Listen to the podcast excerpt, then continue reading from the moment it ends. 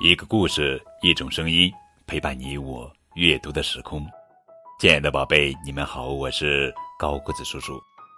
今天要讲的绘本故事的名字叫做《要是你带老鼠去上学》，作者是美国劳拉·鲁梅罗夫著，费里西亚·邦德绘，杨玲玲、彭毅翻译。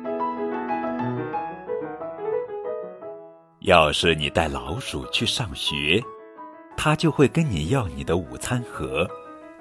等你给了它午餐盒，它就会要个三明治，再要点零食准备课后吃。然后它会要一个笔记本和几支铅笔，还要跟你共用你的书包。等你到了学校，他会把他的东西放在你的柜子里。然后东瞧瞧，西看看。他也许会做几道数学题，写一两个词语。他甚至还会试着做科学实验。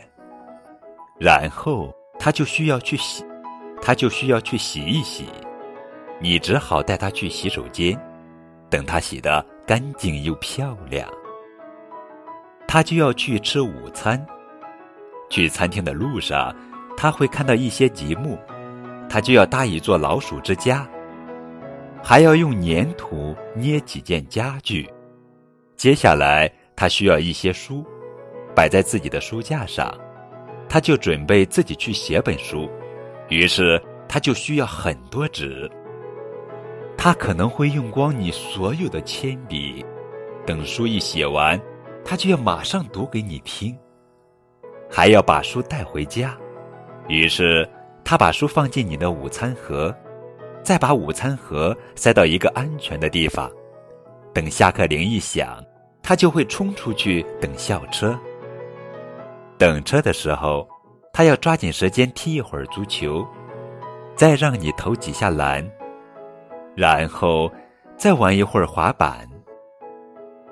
等他停下来喘口气的时候，他就想吃点零食，于是。他就会跟你要你的午餐盒，很可能，要是他跟你要你的午餐盒，你就只好带他回学校去。非常好玩的一个故事。要是你带老鼠去上学，小朋友们，你喜欢这个故事吗？喜欢的话，可以给这个故事点一个赞哦。